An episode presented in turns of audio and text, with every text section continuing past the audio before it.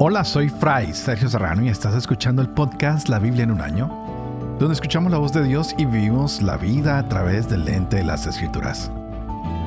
El podcast de La Biblia en un año es presentado por Ascension. Usando la cronología de la Biblia The Great Adventure, edición en español, leeremos desde Génesis hasta Apocalipsis, descubriendo cómo se desarrolla la historia de la salvación y cómo encajamos en esa historia hoy. Seguimos con el Éxodo. Hoy hay cantos de victoria. Hoy es algo muy hermoso. Lo veremos en el capítulo 15. Hay un canto triunfal. Moisés y los israelitas cantaron porque Yahvé le mostró su gloria. Y pues, infortunadamente, hay muertos los carros del faraón. Pero de todas maneras, el pueblo reconoce que el único que los podía salvar era Dios y hay canto de victoria. Así que con estos capítulos que hemos leído hasta el momento de hoy, hemos visto cómo Dios se manifiesta principalmente en su trabajo y va guiando a su pueblo. Y hoy celebramos que lo hizo pasar por el Mar Rojo, que los ha liberado de la cautividad de Egipto. Así que este mismo Dios que separó las aguas del caos en la creación que veíamos en el Génesis y que creó la tierra seca, es el que cuidó la familia Noé, mientras el diluvio y que también lo llevó a tierra seca y que hoy permite que el pueblo celebra que ese Dios dividió las aguas del Mar Rojo y ahora está guiando a Israel para que crucen y lleguen a tierra seca. ¡Wow! La historia de la creación y de la redención de Dios continúa. Es un viaje impresionante que estamos todos invitados a seguir. Es el viaje de Israel desde Egipto hasta el Sinaí. Y aunque Moisés y Aarón son estas personas que trabajan arduamente, ¿quién es el que realmente está haciendo el trabajo? Es Dios, es Dios. Es Dios el que va ayudando todo el caos y nos va llevando a nosotros a tierra firme, a tierra seca. Así que preparémonos porque la historia continúa. Hoy hay canto de victoria, hay alegría en el pueblo y tenemos que celebrar con ellos, pero también acordarnos que siempre hay tentaciones, siempre hay problemas pero que el Señor está con nosotros. Hoy estaremos leyendo Éxodo capítulo 15, 16, Levítico capítulo 11 y estaremos con el Salmo 71. Este es el día 36. Empecemos. Éxodo capítulo 15. Entonces Moisés y los israelitas cantaron este cántico a Yahvé. Canto a Yahvé esplendorosa es su gloria. Caballo y jinete arrojó en el mar. Mi fortaleza y mi canción es Yah. Él es mi salvación. Él es mi Dios, yo lo alabaré. El Dios de mi Padre, yo lo exaltaré. Yahvé es un guerrero. Yahvé es su nombre. Los carros del faraón y sus soldados precipitó en el mar. La flor de sus guerreros tragó el mar de Suf. Los abismos los cubrieron, descendieron hasta el fondo como piedra. Tu diestra Yahvé impresionante por su esplendor. Tu diestra Yahvé aplasta al enemigo. Tu inmensa grandeza derriba al adversario. Arde tu furor y los devora como paja. Al soplo de tu ira se aglomeraron las aguas, se irguieron las olas como un dique. Los abismos se helaron en el fondo del mar. Dijo el enemigo, perseguiré, alcanzaré, repartiré el botín, saciaré mi sed en ellos, desenvainaré mi espada, los aniquilará mi mano. Pero soplaste con tu aliento, los cubrió el mar, se hundieron como plomo en las aguas impetuosas. ¿Quién como tú, ve entre los dioses? ¿Quién como tú, glorioso en santidad, terrible en prodigios, autor de maravillas? Extendiste tu diestra, los tragó la tierra. Guiaste con bondad al pueblo que rescataste. Los condujiste con poder a tu santa morada. Lo oyeron los pueblos y se turbaron. Produjo escalofríos en los habitantes de Filistea. Los príncipes de Edom se estremecieron. Se angustiaron los jefes de Moab. Y todas las gentes de Canaán temblaron. Pavor y espanto cayeron sobre ellos. Bajo la fuerza de tus brazos enmudecieron como piedras. Hasta que pasó tu pueblo Yahvé, hasta que pasó el pueblo que adquiriste. Lo introduces y lo plantas en el monte de tu heredad, lugar que preparaste para tu morada, Yahvé, santuario Adonai que fundaron tus manos. Yahvé reinará por siempre jamás. Cuando los caballos del faraón con sus carros y sus jinetes entraron en el mar, Yahvé hizo que las aguas del mar volvieran sobre ellos. En cambio, los israelitas pasaron en seco por medio del mar. María la profetisa, hermana de Aarón, tomó en sus manos un tamboril, y todas las mujeres la seguían con tamboriles y danzando. Y María les entonaba, Canten a Yahvé, espléndida es su gloria. Caballo y jinete arrojó en el mar. Moisés hizo partir a los israelitas del mar de Suf y se dirigieron hacia el desierto de Sur. Caminaron tres días por el desierto sin encontrar agua. Llegaron a Mará, mas no pudieron beber el agua de Mará porque era amarga. Por ello se llama aquel lugar Mará. El pueblo murmuró contra Moisés diciendo, ¿qué vamos a beber? Entonces Moisés invocó a Yahvé, y Yahvé le mostró un madero que Moisés echó al agua. El agua se volvió dulce. Allí le dio decretos y normas y lo puso a prueba. Y dijo, si escuchas atentamente la voz de Yahvé, tu Dios, y haces lo recto a sus ojos, y obedeces sus mandatos y guardas todos sus preceptos, no te afligiré con ninguna de las plagas con que afligí a los egipcios, porque yo soy Yahvé, el que te sana. Después llegaron Elim, donde hay doce fuentes y setenta palmeras, y acamparon allí junto a las aguas. Toda la comunidad de los israelitas partió a Elim y llegó al desierto de Sin entre Elim y el Sinaí, el día 15 del mes segundo después de su salida del país de Egipto. Toda la comunidad de los israelitas murmuró contra Moisés y Aarón en el desierto. Decían, Ojalá hubiéramos muerto a manos de Yahvé en el país de Egipto cuando nos sentábamos junto a la olla de carne y comíamos pan hasta hartarnos. Ustedes nos han traído a este desierto para matar de hambre a toda esta asamblea. Yahvé dijo a Moisés, Mira, haré llover pan del cielo para ustedes. El pueblo saldrá cada día a recoger la ración cotidiana. Así lo pondré a prueba a ver si sigue mi ley o no. Mas el día sexto prepararán lo que hayan recogido y será el doble de lo que recogen cada día. Moisés y Aarón dijeron a todos los israelitas, Esta tarde sabrán que es Yahvé quien los ha sacado del país de Egipto y mañana verán la gloria de Yahvé, porque ha oído sus murmuraciones contra él. Pues nosotros, ¿qué somos para que murmuren contra nosotros? Moisés añadió, Esta tarde Yahvé les dará a comer carne y mañana pan hasta saciarlos, porque Yahvé ha oído sus murmuraciones contra él. Pues nosotros, ¿qué somos?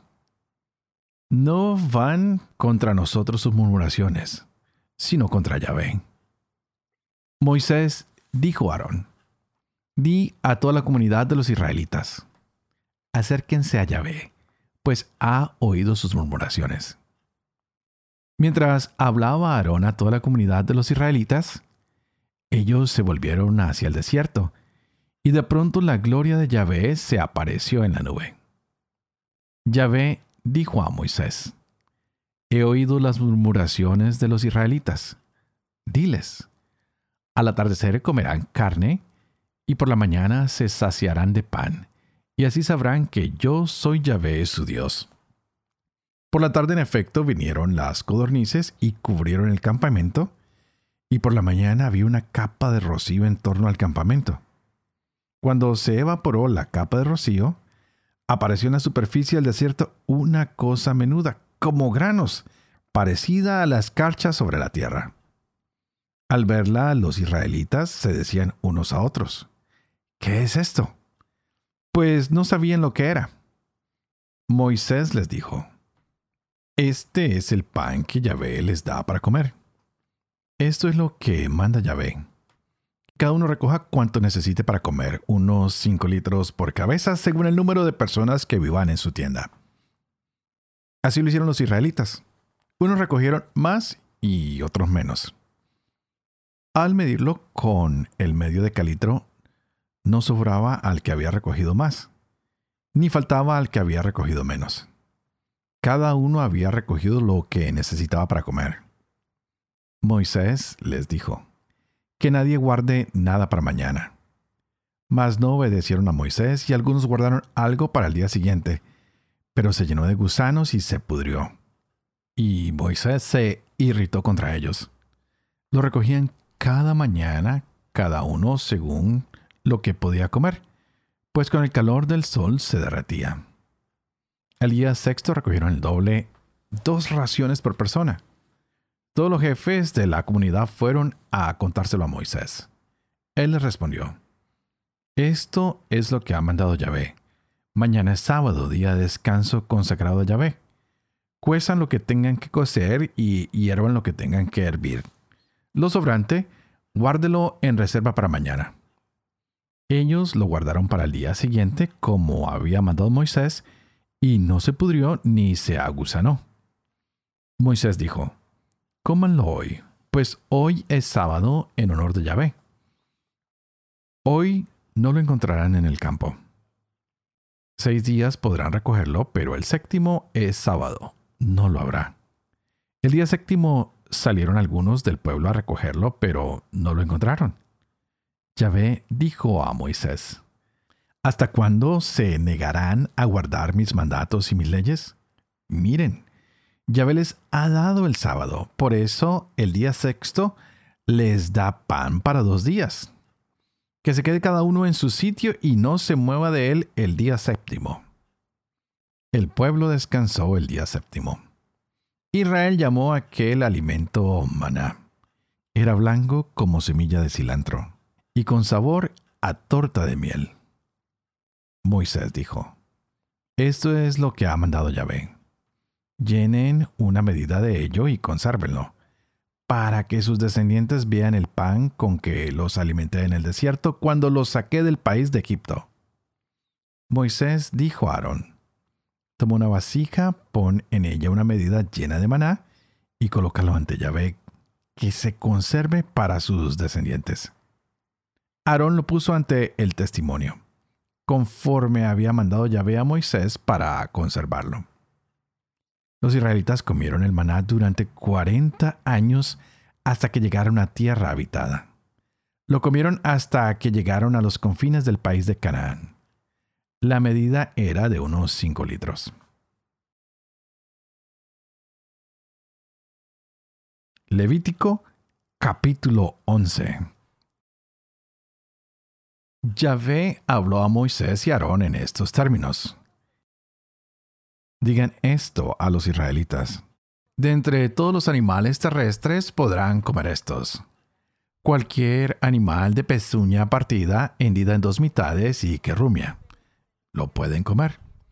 Pero entre los que rumian o tienen pezuña hendida, no comerán. Camello, pues aunque rumia, no tiene partida la pezuña, lo considerarán impuro ni Damán porque rumia, pero no tiene la pezuña partida, lo consideran impuro. Ni liebre porque rumia, pero no tiene la pezuña partida, la considerarán impura. Ni cerdo, pues aunque tiene la pezuña partida, hendida en dos mitades, no rumia, lo considerarán impuro. No comerán su carne, ni tocarán sus cadáveres, los considerarán impuros de entre todos los animales que viven en las aguas. Cuantos tienen aletas y escamas, sean de mar o río, los podrán comer. Pero todo lo que carece de aletas y escamas en mares o ríos, de toda clase de bichos acuáticos y de toda clase de otros animales que viven en el agua, los considerarán abominables. Los tendrán por abominables. No comerán su carne y tendrán sus cadáveres como abominables. Todo cuanto vive en las aguas y carece de aleta y escamas, lo consideran abominable.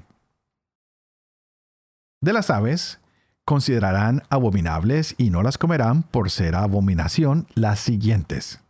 El águila, el quebrantahuesos, el águila marina, el buitre, el halcón en todas sus especies, toda especie de cuervos, el avestruz, la lechuza, la gaviota, el gavilán en todas sus especies, el búho, el somormujo, el ibis, el cisne, el pelícano, el calamón, la cigüeña, la garza en todas sus especies, la abubilla y el murciélago.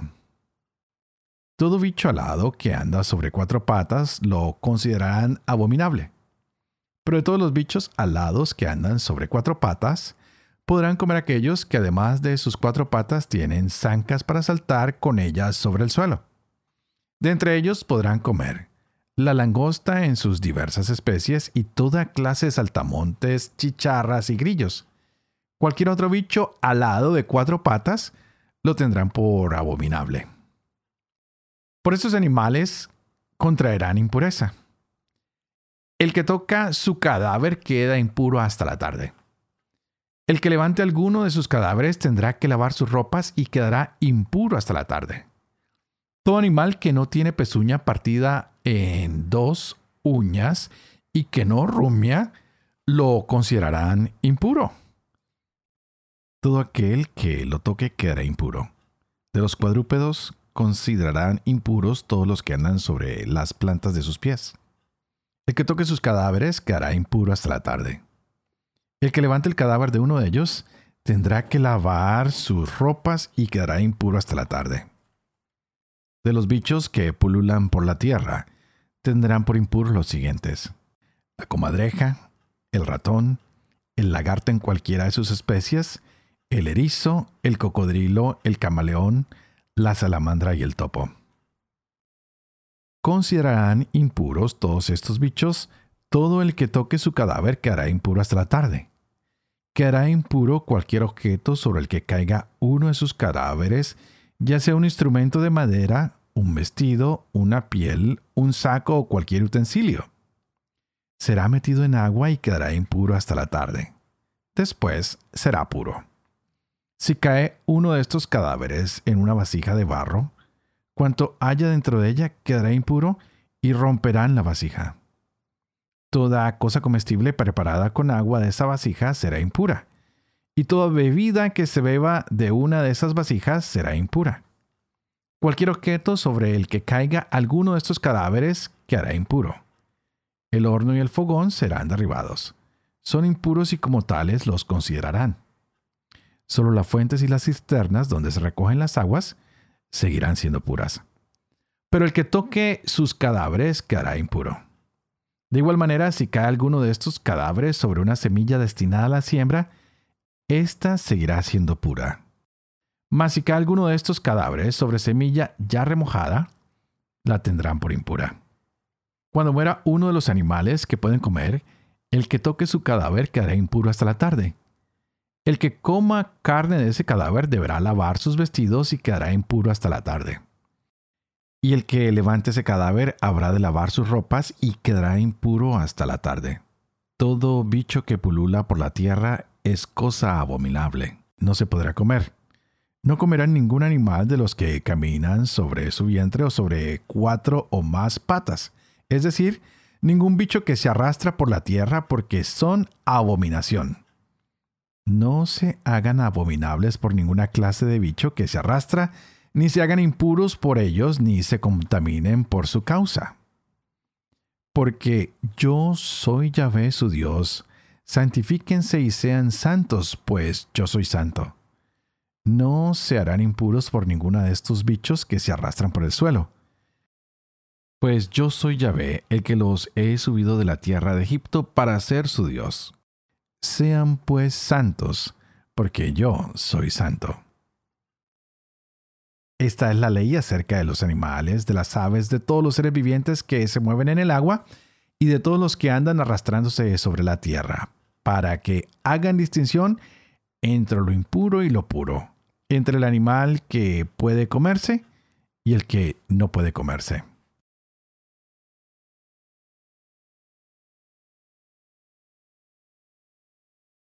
Salmo 71 A ti me acojo, Yahvé, nunca quede confundido.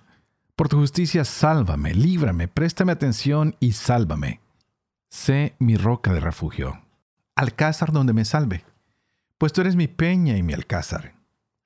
Líbrame, Dios mío, de la mano del impío, de las garras del perverso y el violento. Pues tú eres mi esperanza, Señor, mi confianza desde joven Yahvé. En ti busco apoyo desde el vientre, eres mi fuerza desde el seno materno. A ti dirijo siempre mi alabanza. Soy el asombro de muchos, pero tú eres mi refugio seguro. Mi boca rebosa de tu alabanza, de tu elogio todo el día. No me rechaces ahora que soy viejo, no me abandones cuando decae mi vigor. Pues mis enemigos hablan mal de mí, los que me espían se ponen de acuerdo. Dios lo ha desamparado, persíganlo, apresen lo que no hay quien lo libre. Oh Dios, no te quedes tan lejos. Dios mío, ven pronto a socorrerme. Queden confundidos y avergonzados los que atentan contra mi vida. Acaben en la vergüenza y la ignominia los que buscan mi mal. Pero yo esperaré sin cesar. Reiteraré tus alabanzas. Mi boca publicará tu justicia, todo el día tu salvación. Publicaré las proezas de Yahvé. Recordaré tu justicia, tuya solo. Oh Dios, me has instruido desde joven y he anunciado hasta hoy tus maravillas. Ahora, viejo y con canas, no me abandones, Dios mío, hasta que pueda anunciar tu brazo a las futuras generaciones. Tu poderío y tu justicia, oh Dios, hasta los cielos. Tú que has hecho grandes cosas, oh Dios, ¿quién como tú? Tú que me has hecho pasar por tantos aprietos y desgracias, me devolverás de nuevo la vida y de las cimas de la tierra me sacarás otra vez. Sustentarás mi dignidad, te volverás a consolarme. Y te daré gracias con el arpa. Dios mío, por tu fidelidad, tañeré para ti la cítara, oh Santo de Israel. Te aclamarán mis labios y mi vida que has rescatado. Y mi lengua todo el día musitará tu justicia, pues se avergüenzan afrentados los que buscan mi desgracia.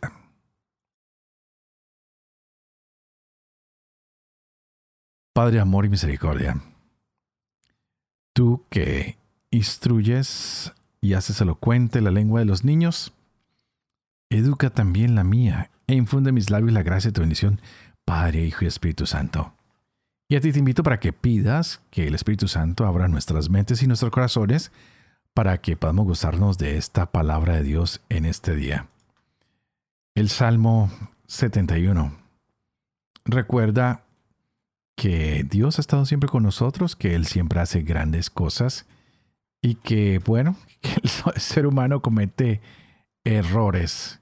Y por eso hoy es la súplica de un anciano quien se acoge a Yahvé y quien sabe que es el único que lo puede salvar, que lo puede librar, es el único que le puede prestar atención y es lo mismo que ha pasado con el pueblo hebreo. Saben que aunque hayan pasado muchos siglos, aunque ellos se hayan alejado de Dios, este pueblo cuando era joven había puesto su confianza en Yahvé y había puesto toda su, su inteligencia y su entusiasmo en descubrir a ese Yahvé en la vida de cada uno de ellos, a ese Dios, pero que sin lugar a dudas se desvió y Dios nunca lo rechazó. Nunca los abandonó. Siempre los llenó de vigor, les mandó nuevos líderes que les fueran mostrando el camino, que los fuera sacando adelante. Y el Señor nunca estuvo lejos para ayudarlos, para socorrerlos. Y hoy tenían un, canto de victoria, pues ya no están avergonzados, saben que los que atentaban contra ellos, los que los tenían esclavizados, pues ah, se han ahogado en el mar. Y todo parecía fiesta, todo parecía alegría y de pronto empiezan a quejarse. Y ahí viene la segunda parte de este libro del Éxodo. Primero era la guerra de poderes. ¿Quién era más fuerte? Si el hombre en la persona del faraón y de sus ídolos o Yahvé en medio de su pueblo. Y hemos visto hoy la victoria de Yahvé sobre todos los falsos dioses y sobre el poderío político y militar. Por eso había un canto de alabanza. El pueblo se regocija en el Señor. Pero también a su vez ya el ser humano, cuando se siente seguro, mm, empieza como a buscar qué más hacer y empiezan las quejas y los reclamos. Sí, nos sacaron, pero ¿para qué nos sacaron? ¿Para morir acá? ¿Para pasarla mal? ¿Por qué nos tenían que sacar? Nos hubiéramos dejado, nos hubieran dejado donde estábamos y estábamos muy bien. ¿Quién puede entendernos? Nos quejamos y cuando Dios empieza a hacer las cosas, empezamos a decir, no, no era lo que queríamos. Así que estamos viendo estas experiencias vividas por los israelitas a la salida de Egipto y en su camino al monte Sinaí. Dios estaba dirigiendo a Moisés, lo estaba llevando a través de revelaciones y le da consejos y quiere inspirarlo, quiere poner esa sabiduría de él en cada uno de los seres humanos, pero nosotros a veces como que nos cerramos, ¿no? Un poquito a lo que Dios quiere para nosotros. Por otro lado, en los Levíticos nos están enseñando qué es puro, qué es impuro. Y bueno, es un poquito difícil para nosotros hoy en día estos textos, pero no me quiero desviar del el Éxodo, que me parece muy importante el día de hoy. Estamos destacando este viaje desde Egipto hasta el monte Sinaí, los israelitas que empiezan a vivir distintas experiencias y Dios que los va satisfaciendo en cada una de sus necesidades, que les provee el pan, es decir, el maná cuando tuvieron hambre, el agua cuando tuvieron sed, que les endulzó el agua cuando ésta era amarga, es el que les libra de sus enemigos. Y a lo largo del camino parece que Dios los está llevando de una manera muy, muy linda. Es como Dios nos conduce hoy en nuestra actualidad. Es ese Dios que nos quiere guiar con su gracia. Es ese Dios que nos quiere guiar con su bondad y con su misericordia. ¿Y qué nos pide a nosotros? Pues que lo aceptemos, que vivamos con fe, que seamos fieles. Llegaremos próximamente al pacto que se hace en el Sinaí con Israel para que sea esa nación. Y Dios hoy quiere hacer un pacto con nosotros, no un pacto legalista, sino un pacto de redención, de adopción. Es un Dios que quiere ocupar nuestro corazón y es un pacto en el cual Dios lo establece y dice, hey, aquí estoy yo, me quiero entregar a ustedes, quiero estar en medio de ustedes. Y Dios empezará a reflejar en estos días a través de la ley y empezará a mostrar ese compañerismo, esa común unión entre Él y nosotros. Y si estamos unidos a Él, vamos a poder gozar de muchas bendiciones. Así que hoy pidamos al Señor que podamos nosotros aceptarlo, que podamos ser obedientes, que podamos disfrutar de Él y gozarnos de sus bendiciones para que nuestras vidas disfrutemos de la santidad, que es estar en una relación plena y maravillosa con Dios. Así que antes de despedirme, por favor, oremos por esto para que tú y yo nos regocijemos en el Señor, para que podamos satisfacernos de sus bendiciones. Y pidan por mí siempre para que siga siendo fiel a este ministerio que se me ha confiado para que pueda vivir con fe lo que leo y lo que trato de enseñar, pero sobre todo para que enseñe la verdad y para que pueda cumplir lo que he enseñado. Y que la bendición del Padre, del Hijo y del Espíritu Santo descienda sobre ustedes y los acompañen siempre. Bendiciones.